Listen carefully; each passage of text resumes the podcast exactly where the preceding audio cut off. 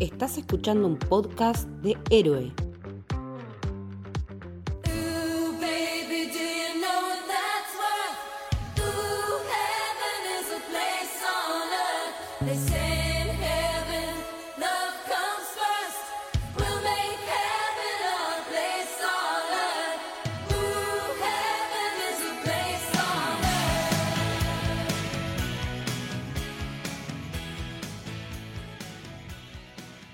Bienvenidos, bienvenidas, bienvenidos al Camino del Héroe. Mi nombre es Leticia y hoy me acompaña Maru. Hola Leti, ¿cómo va? Bien, todo bien, muchas gracias por venir.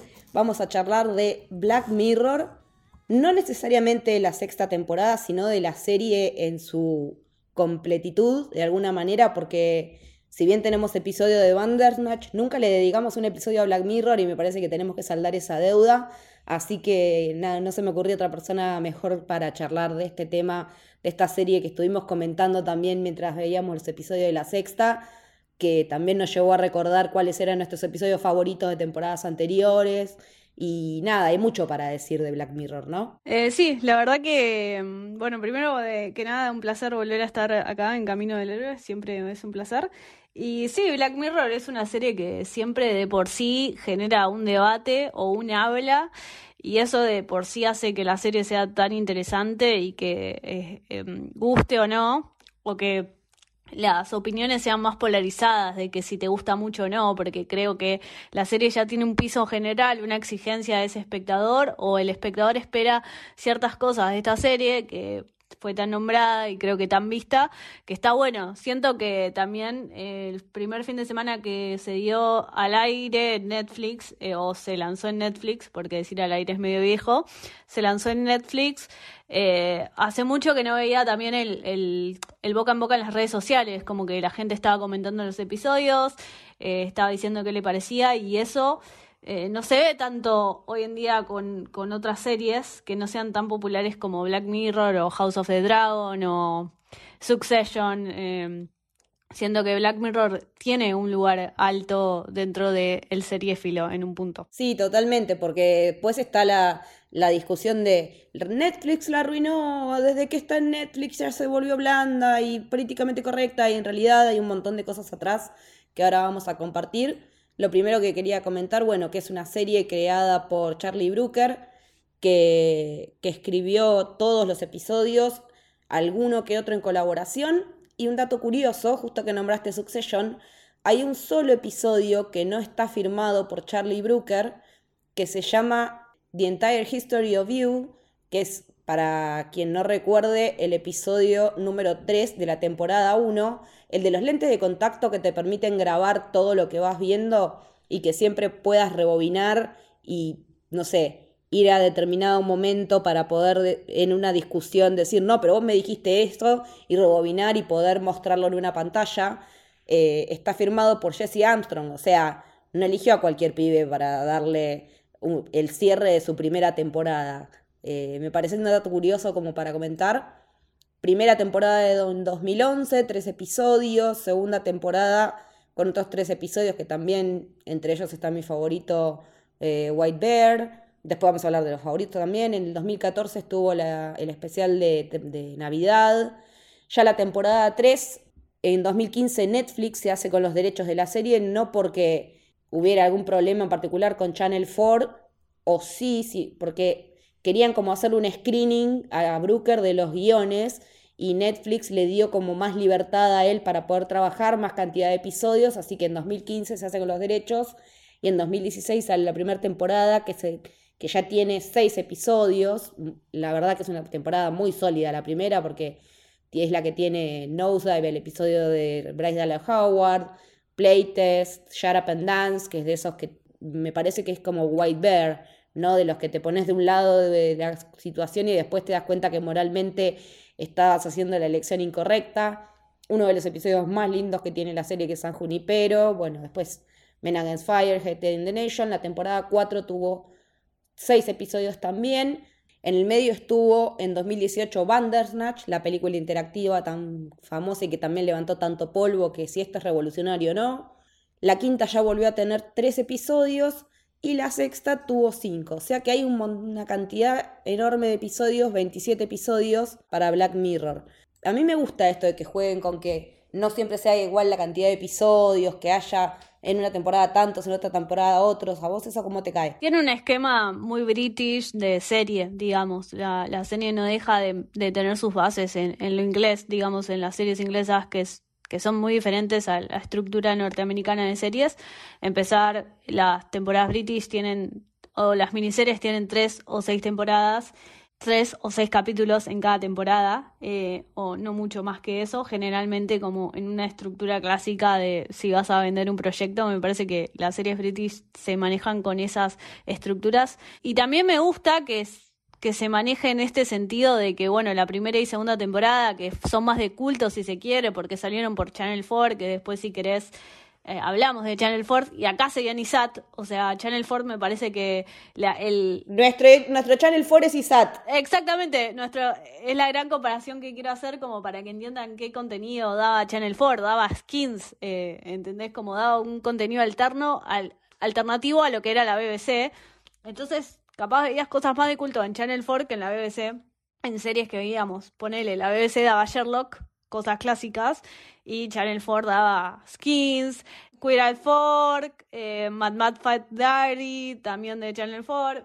Se- Muy, muy- series british de los 2000, que es lo que consumíamos en Isaac, eh, eran todos más de Channel 4. Entonces, eh, Black Mirror sale de ahí y, mm, y me parece muy interesante este salto de, de, de lo que venía haciendo Channel 4 con una temporada tan fuerte como la temporada 1, una temporada 2 también con capítulos bastante interesantes, tratando esto de lo tecnológico y moral, porque son capítulos también que no dijimos, pero son capítulos antológicos, o sea, empieza y termina la historia y mm, podés ver todos los capítulos en desorden si querés, porque no te vas a perder de nada, pues son capítulos autoconclusivos.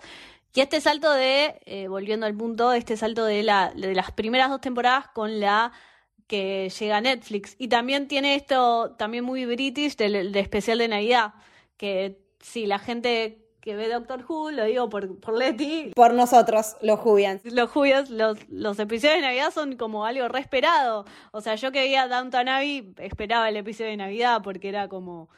eh, la, serie había terminado y quería ver cómo continuaba esa historia. Y creo que Black Mirror también lo tiene con un gran episodio de Navidad que se llama White Christmas que trabaja John Hamm, excelente, muy bueno. Y este salto, volviendo al tema principal, este salto de las primeras dos temporadas con, eh, con Netflix y cómo fue la calidad de los capítulos y que se esperaba a tener una audiencia más masiva.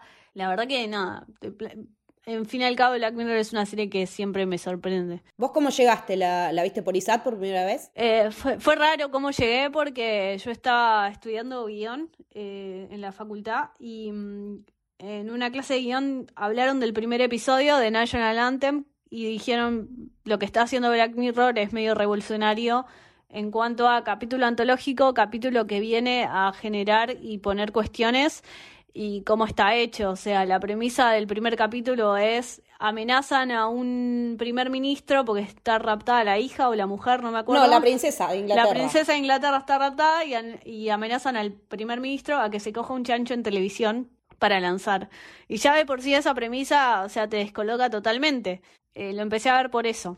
Vi la primera temporada y la primera temporada me pareció fantástica, de, de las mejores cosas que estaba viendo en, en- en televisión hoy en día, eh, o en ese momento. Y mm, después ya me enganché, como que ya la fui siguiendo. Pero empecé por, por boca en boca, por el FOMO, un poco. Claro. ¿Vos cómo empezaste? Eh, yo en esa época estaba mirando mucho, mucho televisión británica porque estaba como cansada del formato de las 24 episodios por temporada de los de norteamericanos. Entonces me había volcado y miraba todo lo que era British vía descargas eh, por Mediafire o por... Creo que en ese momento ya usaba Torrent y qué sé yo. Y entonces teníamos como un pequeño círculo de gente seriéfila que mirábamos cosas medio de culto y nos íbamos pasando recomendaciones y una de esas personas me dijo, che, esta serie está buena, así que empecé, ni bien arrancó Black Mirror, que también está bueno ir un poco a los orígenes, ¿no? De contar que la idea de esta serie antológica viene de, de una inspiración que él tiene en La Dimensión Desconocida de Rod Serling y que mm, lo que está bueno que él dice es de dónde viene esta cuestión de que se puedan tratar temas que por ahí son medios tabúes eh, o que en el momento, en la dimensión desconocida, tenían que disfrazar de ciencia ficción para poder hablar de ellos como el racismo, para pasar el filtro de la censura, digamos. Entonces él quería retomar ese espíritu antológico para hablar de cosas que nos están interpelando en este momento o en ese momento que era el 2011 y siguen interpelándonos porque hoy con el tema de las inteligencias artificiales estamos a full con esa conversación. El pesimismo que tienen, me parece, esas dos primeras temporadas, que después por ahí se deja de ver un poco, eh, no, no, no es que se deja de ver, sino como que se ve retratado de otra manera, pero con la tecnología y los medios como ejes narrativos para reflexionar sobre la condición humana en lo que son generalmente distopías, con lo que es la ciencia ficción especulativa como una herramienta narrativa, digamos. Cabe aclarar que también eh, uno de los precedentes que tiene su historial Charlie Brooker es Dead Set, que es una serie de cinco capítulos, una miniserie de cinco capítulos de terror, eh, que está filmada en la mismísima casa de Gran Hermano de, de Inglaterra, que es del 2008, que es como que se desata el brote zombie y los que están dentro de la casa de Gran Hermano son los únicos que zafan porque están ahí encerrados, hasta que en un punto, bueno, llega el, como que no pueden estar más al margen porque la gente de la producción se convierte todo en zombie, pero también la crítica a- al mundo de los reality ya estaba en, e- en ese, en esa miniserie y me parece interesante también contar por qué el título Black Mirror, porque uno se podría preguntar de dónde viene. Brooker contó en una entrevista que hizo a The Guardian cuando estaba lanzando la serie, haciendo notar que si la tecnología es una droga y realmente se siente como una, ¿cuáles son entonces los efectos secundarios? Este lugar entre el disfrute y la incomodidad es en el que mi nueva serie de drama Black Mirror está ubicada. El espejo negro del título es el que te vas a encontrar en cada pared, en cada escritorio, en la palma de cada mano, la fría, brillante pantalla de un televisor, de un monitor o de un teléfono celular. Y encima con esa intro en la que se parte la pantalla, ¿no? Me parece que es muy simbólico, más allá de tener un presentador, como podía haber pensado la producción en su momento, como tenía La Dimensión Desconocida o una cancioncita particular, sino este ruido del espejo quebrado que nos refleja de alguna manera. Sí, totalmente. Hay varias cosas que quiero desmenuzar. Primero es el uso de eh, la ciencia ficción eh, en un punto como lo era la serie eh, La Dimensión Desconocida o Cuentos de la Cripta me sale, no sé por qué, como para comparar. Eh, cuentos maravillosos, alguna de esas. Cuentos maravillosos, sí, sí, sí. En el antes y cómo es ahora el uso de, de la ciencia ficción, en realidad para hablar algo sumamente humano. También, bueno, muchos de los capítulos de Black Mirror usan la tecnología, bien o mal, para ver cómo interfiere en el ser humano. Eh, pero generalmente eh, el pantallazo que habla Black Mirror de los temas en general terminan siendo un poco lo mismo. Es este uso de tecnología para bien o para mal en el humano, la moral del humano, porque en todos los capítulos un poco se, se mide la moral de los personajes. Eh, hay, hay mucho capítulo que habla de la moral. Bueno, y ahora siento que hubo un cambio de paradigma porque la tecnología no se hace tanto presente en los últimos capítulos de la sexta temporada, pero habla más de un presente y un pasado y de cómo la tecnología o la moral o los medios, que también es un tema muy general en, Black Mirror, para mí, los medios de comunicación, la crítica a los medios, la crítica al consumo o cómo vemos las cosas, la, te- la tecnología. Ahora no, es tanto tan tecnológico los últimos capítulos, o sea, sí tiene, porque no deja de ser Black Mirror, pero va más allá a, a los capítulos en un presente o un pasado, no tanto a un futuro. Capaz los capítulos de las temporadas anteriores hablan más de un futuro, un futuro distópico, un futuro más presente en tecnología. Y hoy en día, que es algo que me llamó la atención, en estos sexta temporada habla más de un pasado o un presente. Eh, entonces ahí hay un cambio de paradigma. Me parece que la forma de narrar de Charlie quiere cambiar la forma en que quiere decir las cosas. Eso me parece interesante. Sí, es interesante porque él antes jugaba con el territorio del what if y del peor escenario posible eh, en las primeras temporadas, hasta que hay una aparición disruptiva en lo que es la serie, que es en la eh, tercera temporada, creo que es San Junipero, con esa premisa, después en la siguiente que es Hang the DJ, que son los episodios que tienen final feliz, porque estábamos diciendo siempre, Black Mirror nunca tiene un final feliz, porque siempre todo se va a parar al tacho, siempre todo se va a la mierda. Sí, de hecho, otro episodio que juega también con la dualidad, el final feliz o no. Bueno, es en la cuarta temporada, pero es verdad que en la, tercera temporada. Bueno, Han de DJ es de la cuarta, pero San Junipero viene como a romper eh, esa estructura del, del final triste o el final de, de los personajes eh, que dudan mucho de su moral a un final feliz dentro de todo. Y también lo hace en la temporada 4 con Han de DJ y también con USS Callister, que es el de Star Trek. Bueno, ese final eh, tiene un final triste y, y, mm, como triste y moral en el sentido de que el protagonista eh, está siendo un hijo de puta en la nave, queda encerrado y los otros personajes quedan libres. Entonces, como juega con esa dualidad que me pareció re interesante también. Sí, y aparte yo sumaría también al final feliz, de alguna manera, al primero de la sexta, a Johnny Soulful. sí, sí, tal cual. Porque en ese, bueno, ya acá entramos en territorio de spoilers de la última temporada, así que por las dudas avisamos.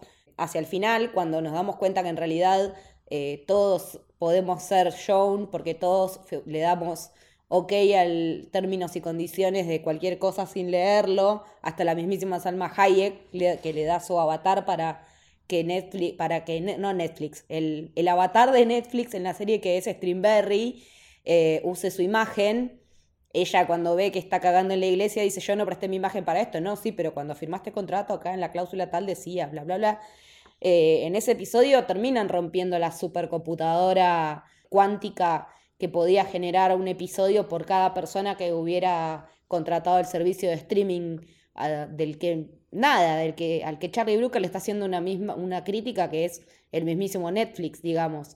O sea, más allá de la autorreferencia que Netflix se mete en la ficción, ya viene pasando hace varias temporadas, él está haciendo también una crítica a eso en ese episodio y después en Lock Henry lo mismo, cuando, con el tema de los premios y, y me parece que también en Lock Henry y sobre todo en ese episodio de la última, lo que está haciendo también es, y lo que hace siempre Black Mirror es eh, aprovecharse del morbo que, que hace que miremos. Me parece que el morbo es un componente fundamental porque estamos todos pendientes de ver la moralidad de esos personajes y en estar juzgándolos de alguna manera o poniéndonos de algún lado y después te termina dando vuelta la tortilla y terminas diciendo, no, estaba bancando a este, como por eso me gusta mucho White Bear. Decís, pobre mina, la está pasando mal y todo el mundo la filma y nadie la ayuda. Y después cuando te enterás que es una mina que secuestraba y mataba a pibes, decís, no, está bien, hija de puta, que le den con todo. Entonces me parece que, que está buenísimo en ese sentido y que en Lock Henry la crítica que hace es al fanatismo que hay por el true crime, ¿no? Por esa cuestión de, de la moda de, ver tanto true crime que puso en boga Netflix. Primero, en realidad yo diría HBO con The Jinx, pero van más o menos en paralelo con Netflix y Making a Murderer, ¿no? A estas críticas más actuales, ¿no? Más del presente y del pasado, más allá que del futuro. Está como mirando con el foco más puesto en el ahora y en lo que hicimos con todas esas tecnologías que fueron apareciendo. Sí, yo creo que es una crítica al consumo, que en realidad eh, crítica al consumo es como, bueno, pero Charlie, vos me estás haciendo una crítica al consumo de lo que yo estoy consumiendo, que puedo consumir lo que quiera, digamos, en un punto. Es como, bueno, yo elijo ser morbosa, no en mi vida real, sino en las cosas de consumo, ponele. Eh, entonces nos hace pensar en nuestra moral. Eso me pareció interesante. Yo creo que la crítica al consumo y el morbo está represente en un montón de episodios de esta temporada, por lo menos en Johnny Full, en eh, Lock Henry y también en Macy Day, que es un es tal vez el peor de los capítulos de Black Mirror, en opinión propia, de la sexta temporada. No me gustó nada, pero porque no me gustó nada esa cuestión, ese giro sobrenatural que tiene la serie, pero del capítulo, pero lo que habla realmente es este morbo de eh, cruzar la, la cuestión privada de las personas eh, para hacer morbo y eh, que eso comprar, que miles de personas lo consuman y lo compren, ¿no? Como en el caso, en Macy A empieza como una fotografía siendo un paparazzi sacando del closet a un pibe que es gay, que está con una amante en un hotel, y van a perseguir a esta Macy Day, que es una actriz que nadie sabe dónde está, está puesta en un En un centro de rehabilitación. en un centro de rehabilitación y terminan con ese giro sobrenatural que, eh, bueno, es hombre, es mujer lobo, digamos, en este caso. Pero bueno, lo que quiere decir la- el episodio es esta cultura del paparazzi, como eh, nosotros si rompemos la vida privada de las personas para eh, generar morbo o comprar.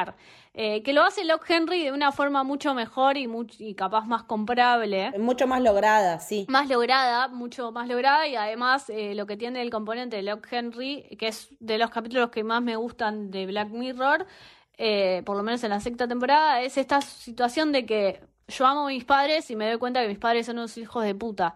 Y yo tengo que vivir con ese trauma de por vida, porque hice un documental que me llevó al estrellato, pero tengo que vivir con un trauma. Que es un poco también la, la, la crítica a los true crimes, a lo que nosotros consumimos, y en realidad detrás de eso es algo sumamente traumático para un montón de personas que están dentro de eso. Entonces capaz nos hace como poner en foco eso, que capaz lo sabemos, pero no, lo, no, lo, no, no somos conscientes. Y acá eh, Charlie nos pone en conciencia eso. Entonces me pareció interesante esa mirada a los medios. Sí, a mí me, resulta interesante lo de los true crime porque también pensaba en, en este otro que hizo HBO que se llama I'll Be in the Dark, que es el de la esposa de Patton Oswald que falleció mientras estaba in- es- investigando un caso de un asesino serial, creo que era en Los Ángeles, no me acuerdo bien. Pero que él decide hacer el documental después de que su esposa murió, contando cuál fue el proceso que ella hizo, porque después en un momento terminan, creo que descubriendo quién es el asesino serial, ella que investigaba junto con un montón de gente que había armado una red en internet, estaba escribiendo el libro que es Albigon in the Dark, que le da nombre a la serie, y ella se termina muriendo y él hace el relato de toda la historia de la mujer que la lleva a la muerte. O sea, hasta qué punto eso puede ser un ejercicio de duelo, hasta qué punto nosotros lo vemos con un ojo de morbo o de querer saber sobre cómo es una investigación que te lleva al punto de la obsesión tal que te a los cuarenta y pico de años de un bobazo. Me parece que hay como en este capítulo en Locke Henry una crítica a todo ese tema de los, de los true crimes, que si bien ahora ya bajó un poco la manija, eh, hace unos años cuando salió, cuando salieron los primeros podcasts, cuando salió Serial, que fue un, eh, un podcast que la rompió con, con un caso real, y de ahí empezaron a salir podcasts sobre casos reales a morir, sigue habiendo. Hay acá en Argentina uno muy conocido que se llama La Sexta Pata, que también le va muy bien, pero también me parece que a qué precio, a precio de, de sufrimiento ajeno, ¿no? Para generar entretenimiento que se consume y se descarta como mucho el entretenimiento y de los contenidos que vemos hoy en día, ¿no?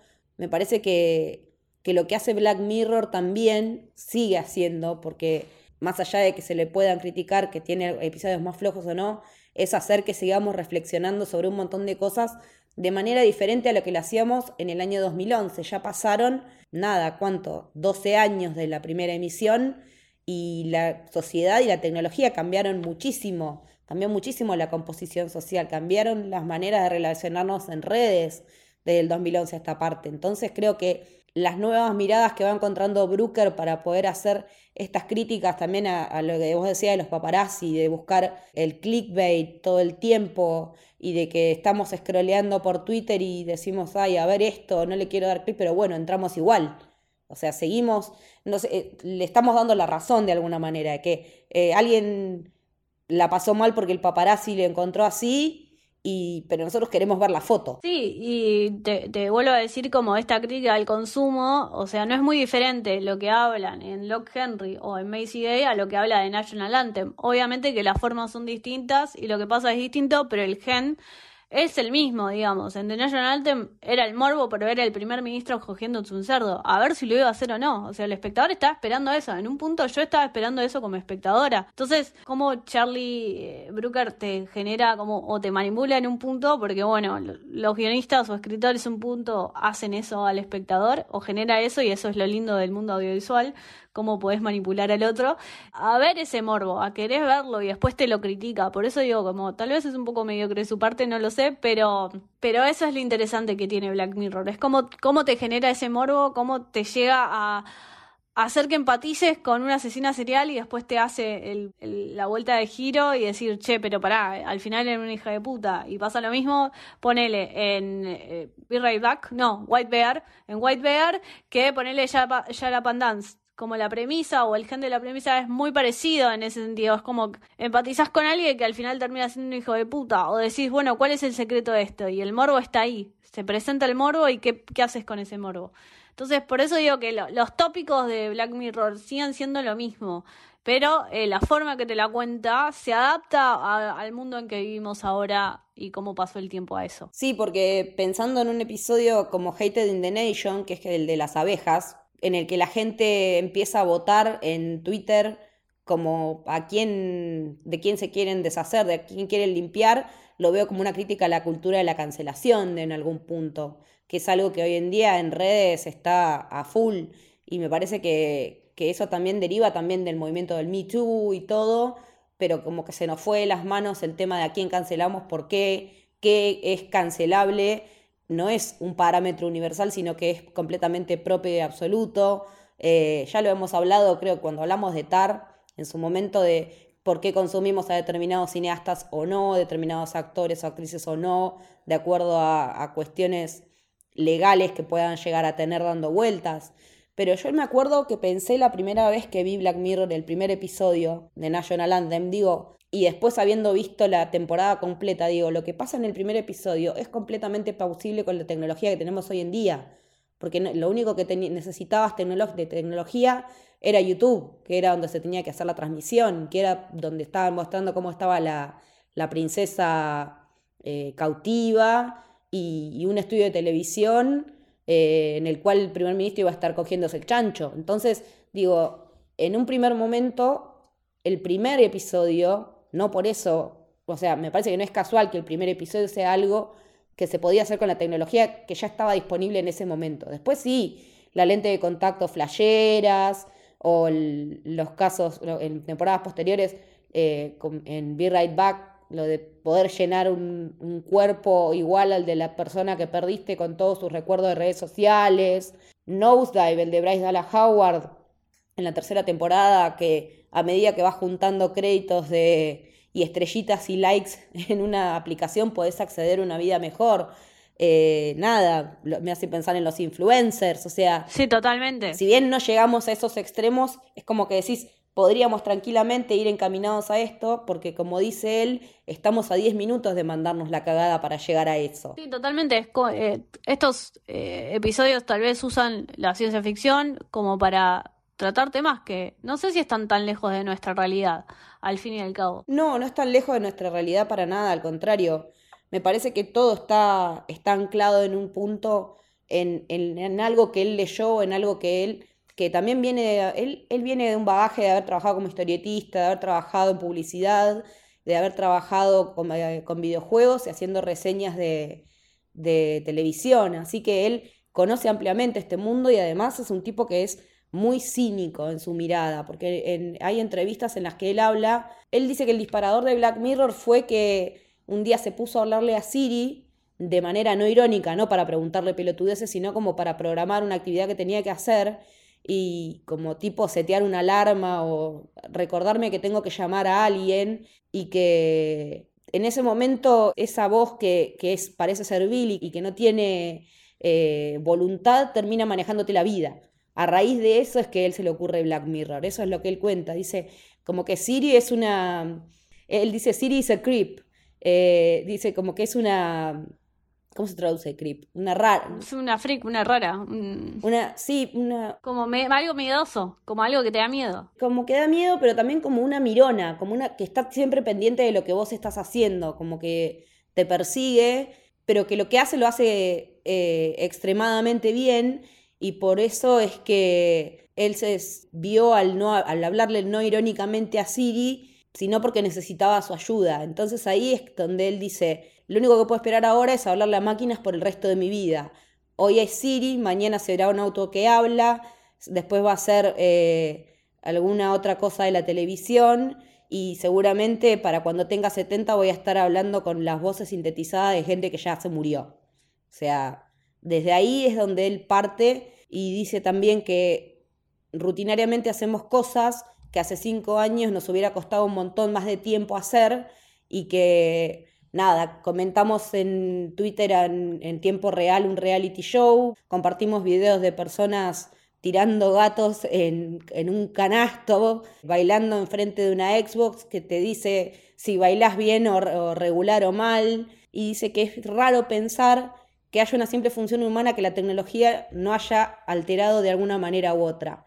Me parece que, que en esa entrevista que él dio cuando estaba empezando la serie ya estaban sentadas todas las bases para lo que vimos después. Sí, el primer capítulo también te sienta todas las bases. Es un capítulo súper potente. El primer capítulo, el capítulo del piloto de Black Mirror, es un capítulo súper potente que te habla de la moral, que te incomoda, que habla de la tecnología, habla también de la política en un punto y todos esos son tópicos que se van a repetir en, en el largo de la serie. O sea, creo que tiene muy en cuenta lo que quiere contar con estos elementos que tiene y que con estos cuatro o cinco tópicos puede hacer mil historias, de hecho hizo 27, rodeando esta, estas cuestiones y que el espectador las espere, le, juegue con su moral, no juegue con nuestro morbo porque es eh, el morbo que nosotros queremos visualizar o ver y por eso creo que es tan rica Black Mirror porque hace un, un espectador muy activo en, en- en los cuentos que nos cuenta. Sí, y aparte también le juega a favor esto que decíamos de la antología, porque él lo que no quería era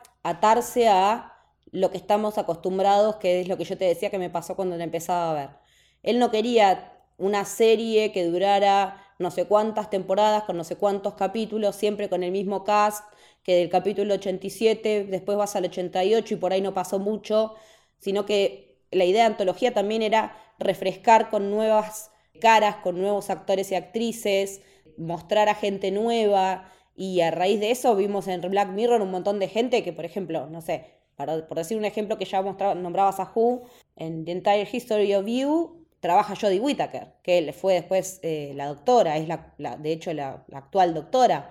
Bueno, después cuando va a Netflix sí tiene más acceso, pero cuando lo hace el especial de Navidad con John Hamm, John Hamm era como la estrella de, que trabajaba en un episodio de Black Mirror pre-Netflix.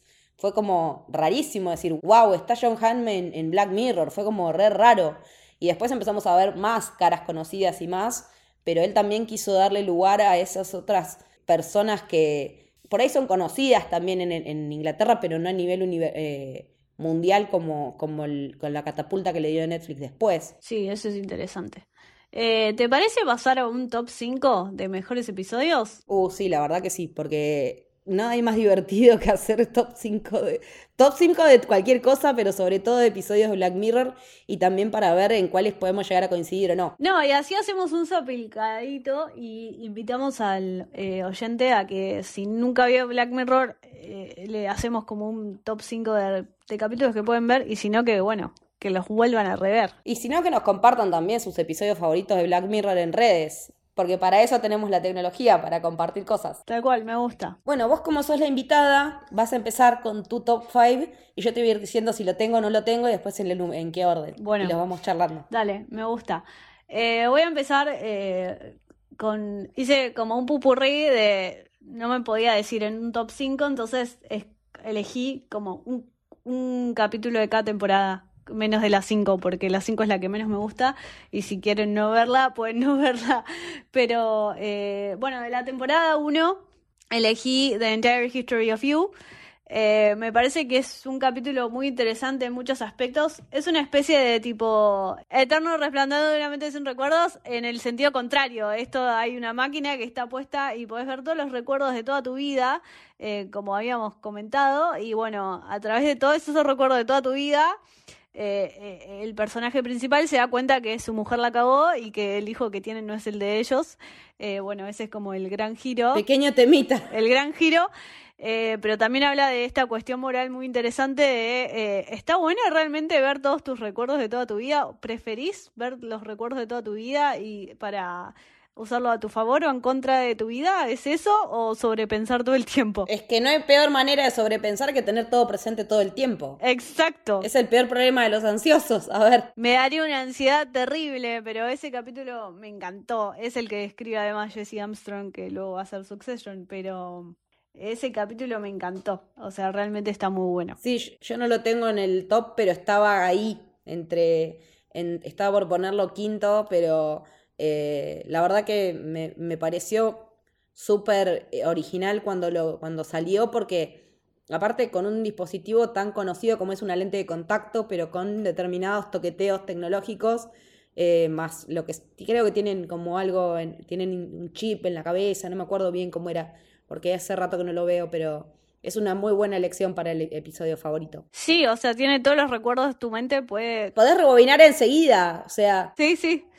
Todo- todas las escenas que viste, todo lo que vieron tus ojos lo puedes recrear y me parece una locura eso. sí, es como un montón, como nunca podés vaciar el disco rígido, o sea, No, yo no sé si quiero ese tipo de, no, yo tampoco. de tecnología en mi vida actualmente. No, y si mi pareja me va a cagar, prefiero no enterarme, la verdad, te digo. Sí, no sé. Por lo menos no de esa manera. Claro, no sé. No, no de esa manera seguro. Y después de la temporada 2, eh, creo que acá conseguimos Be Right Back, el capítulo donde ella pierde a su marido y eh, tiene una réplica de- igual a él, robótica, pero no es igual a él porque no es él, o sea, no tiene las emociones, ni las facciones, ni, ni los recuerdos. No, solamente tiene sus eh, Sí. todos los recolecciones de él Claro. en redes sociales. Entonces es como que las respuestas son limitadas a lo que él haya posteado en ese momento en Facebook, en Twitter y en no sé qué otra red social. Lo que me mata de ese capítulo es que lo tiene que poner en una bañera para que se hidrate y se arme.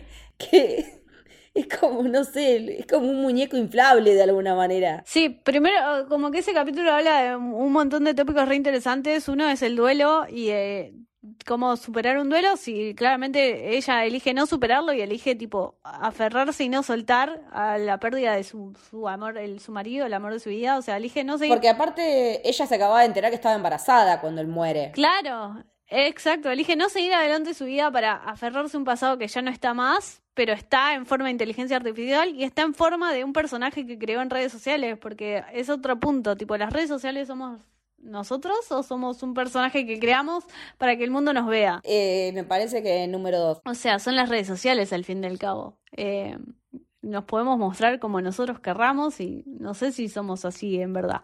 Eso me pareció interesante. Y bueno, el famoso, la, la crítica que hace al Instagram de Sí, tal cual. Bob Burnham. White Woman Instagram es literalmente eso, que uno muestra toda la parte perfecta y no y la mugre queda abajo de la alfombra, o sea, detrás de cámara. O sea, viene por ese lado también.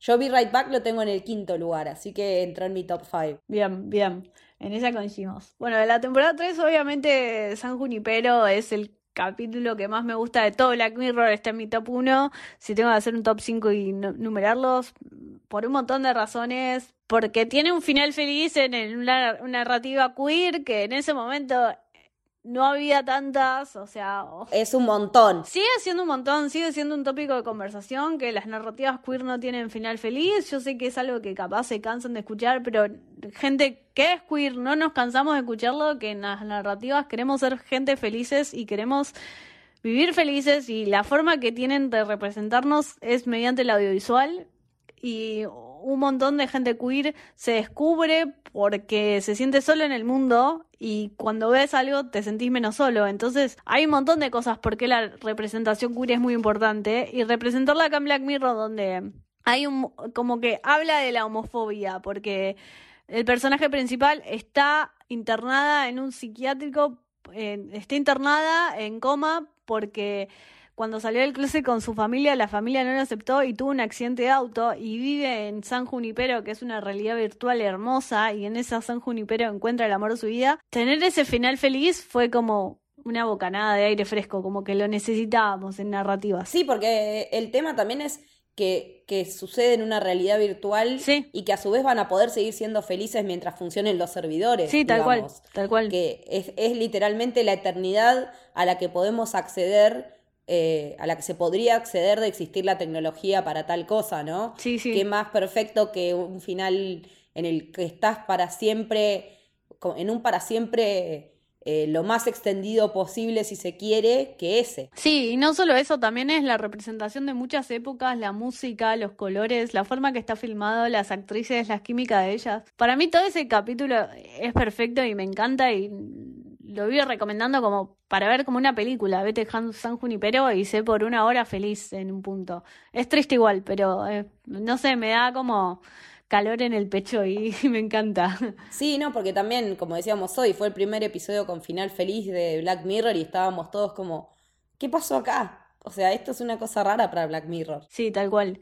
Eh, De la temporada 4 voy a recomendar Hand de DJ, que acá creo que coincidimos en un punto. Bueno, San Junipero lo tengo en el 3 y Hank de DJ lo tengo en el 2. Así que Que también me gusta porque es eh, un Tinder eh, que te dice más o menos cuánto va a durar tu relación y eso ya de por sí me genera una calma para los ansiosos y más ansiedad. Es medio raro lo que voy a decir, pero para el que tiene ansiedad, dice, bueno, esto va a durar cinco años, vamos a estar juntos cinco años, pero también me generaría mucha ansiedad porque sé que tengo que vivir esos cinco años de la mejor manera posible y sé que no voy a poder. te puede pasar como la, que ellos que se tienen que fumar a gente que no se bancan durante un montón de tiempo y cuando están entre ellos es como más corto el tiempo, pero también está esa cuestión de que eso es una realidad simulada y en la vida real ellos se conocen y ya tienen la compatibilidad hecha en la, al porcentaje total.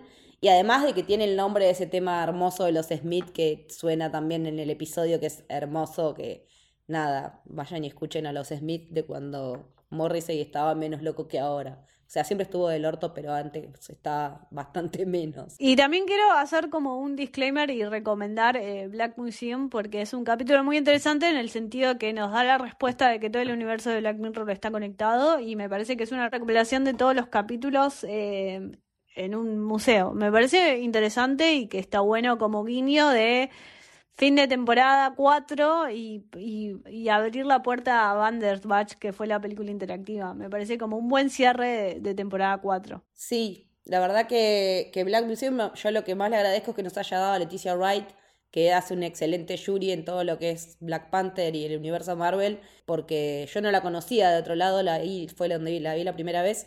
Y esto que vos decías de la confirmación del universo compartido, que ya más o menos nos lo veíamos venir por algunas citas o por algunos nombres que aparecían, pero ya después San Junipero se dijo más, se empezó a hacer referencias a otros episodios, a cosas que pasaron en cosas en episodios anteriores. Viene a ser como la antología de la antología en un punto. Y me parece también que esa cosa meta dentro del mismo universo de Black Mirror está buena. Sí, totalmente de acuerdo. Eso eh, es mucho para rescatar ese episodio, como que está muy bueno. A veces a mí me molesta cuando los propios autores ya se empiezan a autocitar o a autorrobar porque digo, bueno, ya se te está cayendo la estantería, hermano, no tenés más de dónde manotear, pero me parece que acá lo que hizo Charlie Brooker con, con Black Museum fue encerrar y englobar en, to- en un solo episodio varias de las temáticas que había pregonado, sobre todo las raciales, durante la serie que no habían sido tan explícitas, pero que acá lo hizo bastante más explícito porque tiene mucho que ver lo racial pero me, gusta como autocelebración también del hito que, generó con Black Mirror y con la discusión que, generó, porque no nos olvidemos que se han escrito libros, han hecho tesis, por lo menos en mi facultad, sobre la serie. O sea, a nivel comunicacional es una fiesta Black Mirror. Para todos los de comunicación es como que no nos alcanzan las manos para ver todos los temas. O sea, todo lo que podemos decir acá se queda corto eh, en relación a todo lo que nos gustaría poder decir más allá del episodio de esta serie, ¿no? Sí, sí, tal cual. Y de, para cerrar mi top 5 en la temporada 6 voy a recomendar Beyond the Sea, que no lo hablamos. Uh, capitulazo. Hay mm, gente que no está muy contenta con este episodio porque dice que se genera el giro muy rápido y te lo dice en oral.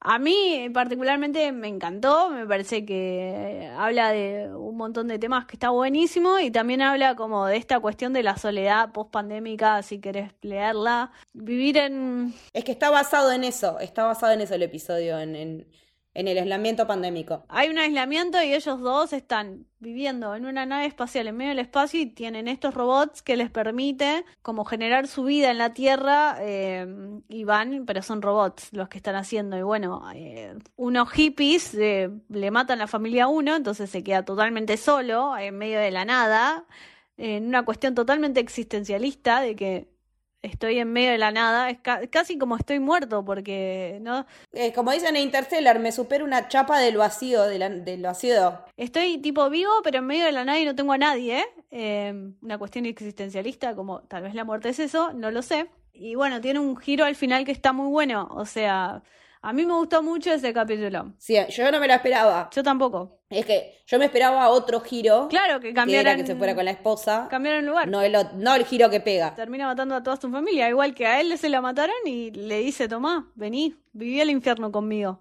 Y me pareció muy interesante eso, así que lo recomiendo. Ese fue como mi top 5. Aparte, me pasa que llora Aaron Paul y lloro yo. O sea, Esos actores que se ponen a llorar y yo automáticamente me pongo a llorar por reflejo, porque me pasa eso. Muy buen trabajo de Josh Hartnett también, que por ahí no es alguien que tengamos tan visto. Eh, bueno, sí, el morocho de Pearl Harbor se lo puede conocer, eh, o como uno de los que trabaja en Las Vírgenes Suicidas, lo tengo más yo por ahí. Pero la verdad que un muy buen trabajo de ellos y de, y de Kate Mara también. Trabaja también en Penny Dreadful, si no me equivoco. Sí, sí, es el protagonista de Penny Dreadful con Eva Green también. Hizo una película eh, en la que tenía que pasar 40 días y 40 noches sin hacerse la paja. O sea, no me acuerdo. co- No, no, sin tener relaciones sexuales con nadie. O sea, no- nadie podía tocar. Nada, nada sexual. Nada sexual. Pero me acuerdo que justo se conoce como a la mujer de su vida y no puede hacer nada, pero tampoco se puede hacer la paja. No sé por qué me quedó eso. Porque creo que lo vi con mi hermano y mi hermano. Y no me, algo así fue, no me acuerdo bien. Sí, tu hermano debe haber comentado algo así. No sé, algo de eso. O algo, o mi papá, algún, con algún varón la vi, la, viste que la canaleando la encontré y de ahí. Pero yo ya lo tenía de Vírgenes Suicidas, que nada, Sofía Coppola amo. Eh, bueno, mi top 5 es, White Bear, eh, pareció de favorito porque fue el primero con el que tuve esa cuestión de darme vuelta como un panqueque eh, a nivel moral, personal, con esta mujer de decir, pobre, nadie la ayuda, como decía hoy, hagan la mierda. El segundo es Hank the DJ, porque aparte trabaja uno de mis Peaky Blinders favoritos. Eh, nada, me encanta. El tercero San Junipero. El cuarto de National Anthem, por esto que te decía de, de que en ese momento me choqueó que con la tecnología que teníamos ya podía suceder. Y bueno, y el quinto es Be Right Back. Así que estamos más o menos en sincro. Yo no elegí por temporada, sino por mención especial para Playtest, porque me acuerdo que cuando lo vi me gustó mucho el del chico que va para hacer tester de videojuegos. Eh, ahora lo tenemos como el US Agent en el mundo de Marvel, eh, Wyatt, Wyatt Russell, el hijo de Edgar Russell. Me parece un episodio que está muy bueno y que me, hizo tener sostenida de la silla porque está muy bien construido el clima de terror. Otra cosa que quería comentar es que Netflix el otro día sacó una, una guía de que si querés saber de qué género es cada episodio de Black Mirror, te- hicieron como una tablita, ¿no? Hicieron, bueno, hicieron unos slides en Instagram y me parece que está bueno para ver por qué géneros pasó la serie. Ellos hicieron una lista y dice que de thrillers tenés National Anthem, Wild Bear, eh, The Waldo Moment, que es el tercero de la primera temporada, el del, el del peluche ese que hace las publicidades, que eh, tiene que ver más que nada con las cuestiones eh, políticas, eleccionarias, algo así. Después está Shut Up Dance, que es otro que vos lo nombraste también, que, que te da vuelta la, el del tipo que tapa la cámara con, del- de la compu y que resulta que era un violador, y bueno, y que pensábamos que era un buleado. Eh, Hated in the Nation, que es el de las abejas, Crocodile, Black Museum, Smithereens y Lock Henry. Después que Tecnofobia directamente ponen 15 Million Merits, el de los que pedalean en la bicicletita para obtener la posibilidad de ir al reality y mejorar su vida de alguna manera. The Entire History of You, Be Right Back, White Christmas, Nosedive, eh, Playtest, Arcángel, que es el de la mamá helicóptero, de- que el de la madre que, que está todo el tiempo monitoreando dónde está el hijo. Hang the DJ, eh, Rachel, Jack and Ashley Chu, que creo que es el de Miley Cyrus. El de Miley Cyrus, Sí. sí. Bandersnatch. Después, como sci-fi, nos pone San Junipero.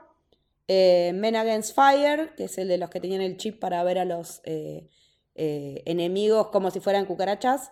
eh, USS Callister, el de el símil Star Trek. Metalhead, que es el único episodio en blanco y negro. El de los perros eh, de Robóticos. robóticos. Sí, de metal. Striking Vipers, el que decíamos, el del jueguito, el de los, los, las dos personas que juegan al jueguito, los dos amigos y terminan teniendo una relación.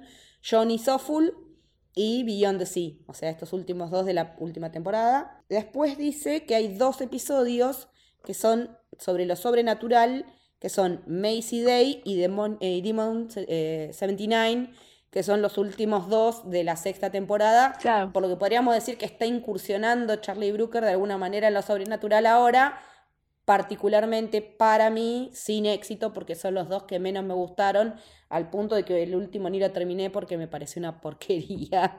Y dije, no, no puedo seguir viendo esto, esto, es un, esto no tiene sentido, después de venir a ver el de la mujer lobo.